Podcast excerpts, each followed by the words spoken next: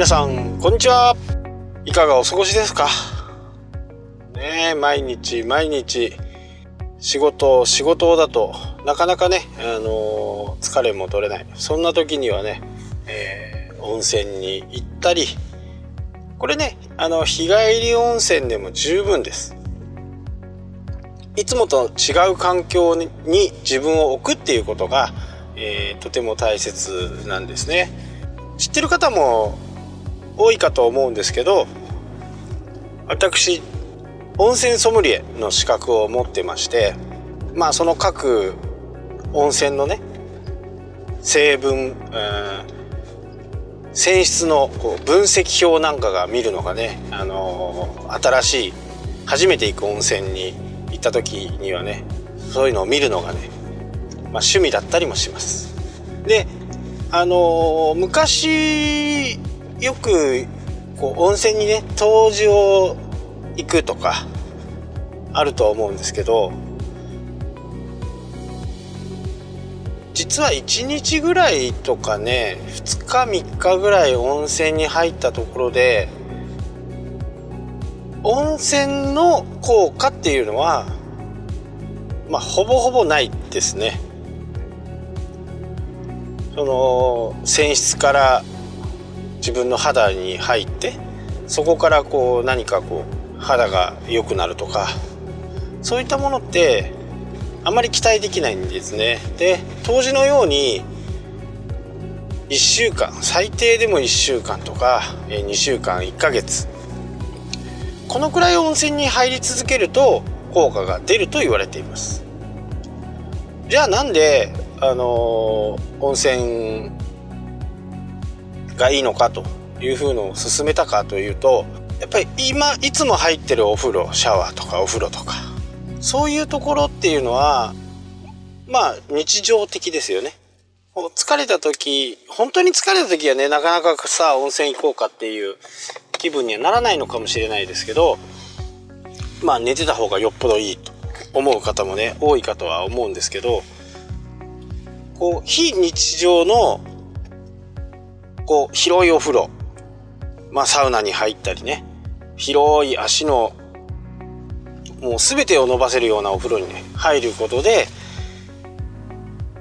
やっぱりこうリフレッシュするんですね。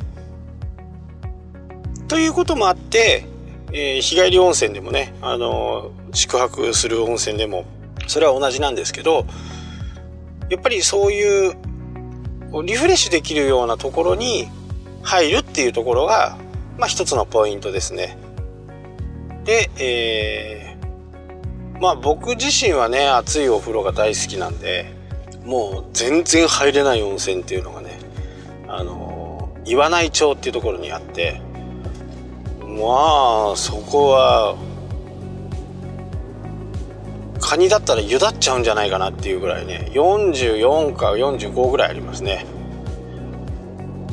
まあさすがにねそこには入れないんですけどあのそれよりもう一つちょっとぬるめのそっちでもね423度あるんで、えー、そこの温泉はねもう大好きで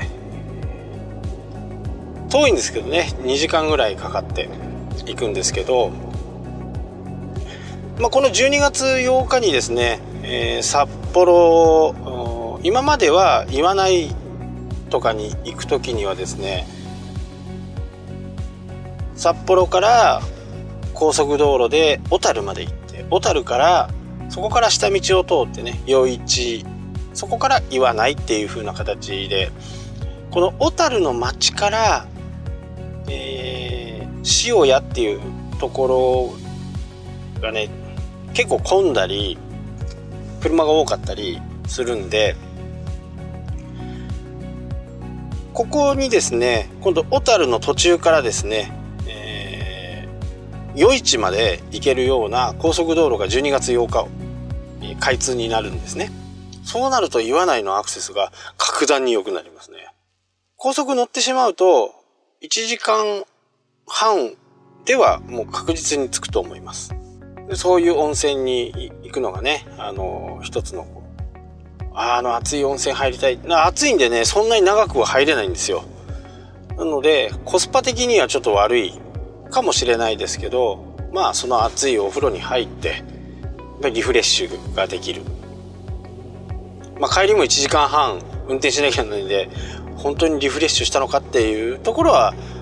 体的にはね、あの疲れてるかもしれないですけどやっぱり気分が違う。各温泉ね、あのいろいろなこう泉質があります。地方によっては、え、しょっぱい温泉だとか濁りの温泉だとか泥の温泉だとか。で各地方でねいろいろ温泉があるんでこう自分にね合う温泉はどんなのかっていうことが分かるとそこの、えー、泉質を覚えておけばまた違うところでも同じような温泉がないのか探すのもねこれも一つのこう楽しみになりますんで。はい。ま温泉の効果というよりはどちらかというとリフレッシュするための効果があるんで温泉行ったところで疲れが取れないよっていうふうに思う方もいらっしゃるかもしれないですけどやっぱりねこう大きなお風呂に入って汗をかいて、ゆっくりね、できる。そういう時間をねやっぱり自分でやっぱり作っていかないとなかなか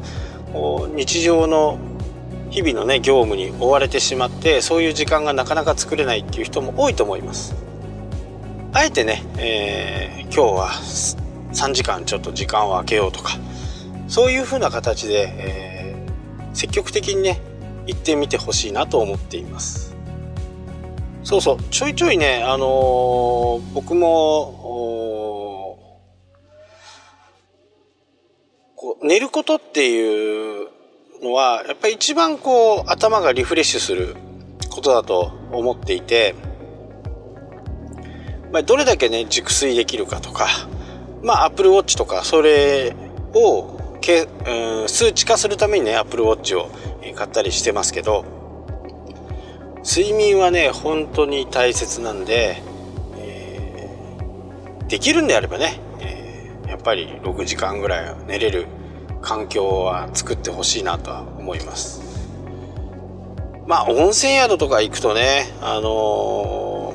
ー、なんか行ってご飯食べてお風呂入って朝起きて帰るみたいな感じなんで、えー、なかなかやっぱりゆっくりできない部分もあるでしょうけど、えー、お風呂に入った時にはね、ったりできるように、え時間もねあまり決めないで入ってもらえればなと思います。まあ、ちなみに僕が一番好きな温泉はまあねメジャーですけど北海道でいうとやっぱり登別温泉の、えー、白いね濁った白濁のこの温泉と昭和新山があるんでやっぱり活火山が近くにあるとこう硫黄の匂いとかもね、えー、すごいするんで登別温泉の翌日っていうのは結構自分の自分の自分が感じるだけでも結構なね硫黄の匂いがプンプンしますんで。まあその辺はね僕もこう気をつけながらね、えー、登別に行く時はスケジュールを組んだり、えー、します。あとはね、えー、地方で行くとねあのー今までね何度も僕も行ってるんですけど草津温泉はね強い温泉なんでしょうね。えー、大体こう湯あたりします。湯あたりするぐらい結構強い、えー、温泉に温泉なのかなっていう風なね、えー、気持ちがあります。まあ是非ね、えー、時間を作っていろんなところにね、えー、出かけたり温泉に行ったりすることでねリフレッシュできるんで是非ともね、えー、お休みの日は外出してみてはどうかなとは思います。で外出するんでもこう何かねあの気になったことをいろんなものを書き留めておいたり例えば iPhone にね入れとくとか iPhone のねボイスレコーダーに入れとくとかそういった形でね、あのー、いつでもこう情報を取り出せるようにしとくといいかなと思います。まあ僕なんかはね、あのー、もういつもねそんなことばっかり考えてね街を歩いたり宿を泊まったりね、しています。でこのホテルのこのいいところとあのホテルのこのいいところをねあの合わせるとこんないいホテルができるんじゃないかなとかこんないい接客ができるんじゃないかなとかそういうようなことをねこう日々こう考えながら、えー、そういう観光地とかでもね、えー、巡ってたりするんでそれがねあのこれインターネットの世界でも同じであこれいいなこれいいなこれいいなっていうことがあればですねこれを最終的に線にしてもっと大きくなれば面になる。一つの点が小さな点が線になって、えー、面にしてそうなるとねご自身のこう新しいサービスが生まれたりしますんでね。是非ともねチャレンジをしてみてほしいなと思います。いろんなところでねあのーチャンスって、えー、転がっているんで原価をかければねあのいいものはたくさん、えー、できると思います。世の中に出すことに対してのね原価を高くすることでいいものを出せるとは思うんですけどそこがね、えー、利益と原価とこれを追求しだすとどうしてもお客さんが無視されたような形になるんで、ここのね、バランスが非常に難しいですかね。例えば、美味しいラーメン。本当に美味しいラーメンがね、1000円だとします。で、そこに原価がかかるのが900円だったら、まあ、あんまりやる意味がないですよね。確かに、他のね、ラーメン屋さんが850円とか1000円近くのラーメンがラーメンの原価って大体200円いかないぐらい。200円いかないぐらいの原価でやっているんでそこをね、えー、2倍も3倍もかけた原価を出せばですねあのー、もちろん美味しくなるはずなんですよね。よっぽどあの変なラーメンじゃない限り。出汁を取るのもいい出汁を使っていい蜜を使って。ね、かけるところをどこにするのかっていうところはねやっぱり非常にこう経営者としてはねあの考えなきゃならないところではありますよね。じゃあ市場価格850円のと1000円のラーメンでいやすごく美味しかったと言ってもじゃあ1000円のラーメンがバカすか売れるかっていうとまあなかなかねそうとも限らないんでどんなに美味しくてもやっぱり1,000円っていう一つのね、あのー、金額の目安みたいなものをちょっとオーバーするわけですからそこはなかなかこう今度は難しい金額設定が難しくなる。でこれ850円にしたらラーメン1杯売ることに50円のマイナスですからこんな商売やる人はいませんよね。友達に振る舞うねラーメンとかだとそういうのもありでしょうけど商売としてやるんだとねなかなかこう難しい、えー、テナントを借りたりアルバイトさんを募集したり自分一人で全部ができるんであればねあのー、1杯100円の儲けでもいいのかもしれないですけどなかなかそういうわけにもいかないですよね。自分も生活をしていかなきゃなんないですからね。この辺の、えー、見極めとかそういったものもやっぱり他を見たりライバル店を見たりそういうことでね自分の中でいろいろ変わってくると思うんですよね。であえて言いますけど流行ってない旅館とかホテルとかの人たちまあ店主の人っていうのは他はあまり知らないんですよね。で自分はもう20年も30年もやってきただからこのスタイルでいいんだっていうことをまあ、ある意味頑固にね貫き通してそれがいいっていう場合もあるかもしれないですけど、まあ、時代はどんどん変わって進化していってるんでそこにね、えー、やっぱりこうリーチをしていかなきゃならないですからそういったことも考えなきゃならないんでサービス業をやられてる方は本当にねライバルホテルとかライバルのサービスを自ら受けてみるとかね。いうことが必要だなって本当に思います。それを見ることでね自分のサービスとかがどうなんだろう、えー、決して比べることはしなくてもいいんですよね。比べることはしなくてもあの自分なりのねやり方をそこはね貫いてもいいんですけど時代の流れとかそういったものってやっぱり確実にあるんでその流れを、えー、察知するっていうのは非常に大切ですよね。えー、っと最近ねちょっと居酒屋さんのお話とかね、えー、この間話をずっとしてたんですけどもう居酒屋さんとかになるともう90分飲み放題800円とか600円とかそんな感じでねもうあのー、ハッピーアワーとかちょっと早い時間の設定しがちなんですけどそれやっちゃうとなかなかこう経営というのはこうやっぱり難しくなってしまうんでそれで売りにして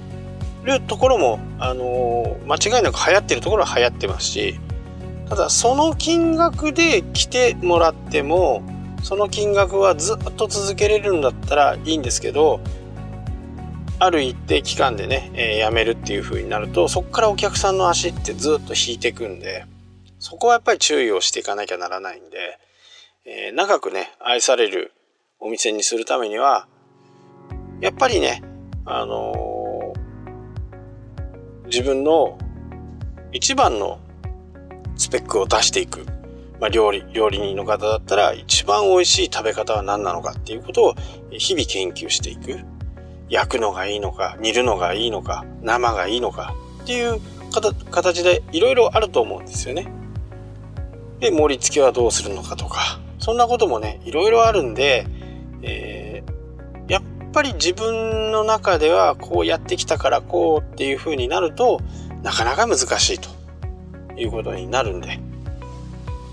まあ、ぜひね、あのー、その辺を参考にしてもらえばいいかなと思います。はい、というわけでね、えー、今日は温泉の話から、こう、やっぱりいろんなところに出ていってほしいなっていうふうに思います。まあ、お金はかかりますけど、でも、えー、自分のスキルアップのためにね、あの、決してセミナーを受けたり、いろんなこう講座を受けることだけがね、勉強ではないんで、実際に自分が得た感覚っていうのをね、あの、非常に大切にしてほしいなと思います。はい、今日はここまでになります。それでは明日。